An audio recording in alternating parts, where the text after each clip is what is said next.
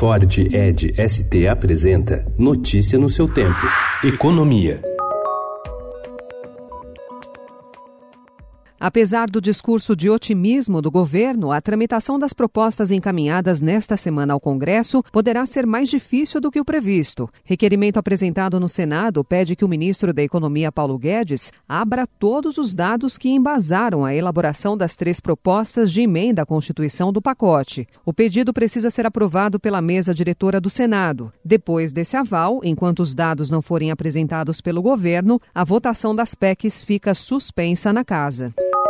O ministro da Economia Paulo Guedes defendeu ontem o conjunto de propostas de reformas anunciado pelo governo federal na última terça-feira e entregue ao Congresso Nacional, e destacou o apoio do presidente Jair Bolsonaro no processo. Em palestra de mais de uma hora durante um seminário no Rio de Janeiro, Guedes comemorou resultados positivos da economia e demonstrou otimismo com a tramitação da nova etapa de reforma no legislativo.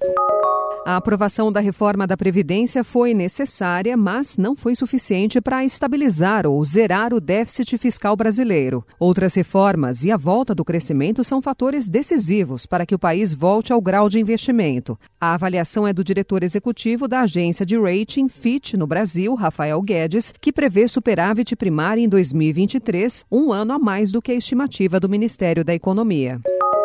Quase três anos após a criação do teto de gastos, que impede o avanço das despesas públicas acima da variação da inflação, o governo quer agora criar um limite para os subsídios. O objetivo é reduzi-los a menos da metade do que representam hoje, como proporção do produto interno bruto, e manter uma avaliação permanente sobre a eficácia desses incentivos.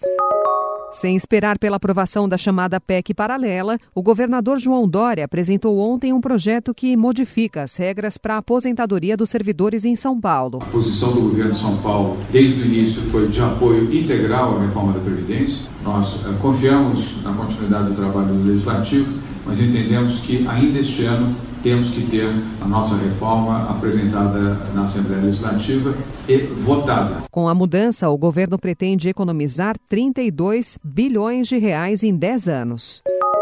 Indústria de São Paulo recua 1,4% em setembro. Produção paulista foi pressionada por veículos e alimentos e vai na contramão da média de expansão fabril do país, que teve alta de 0,3%.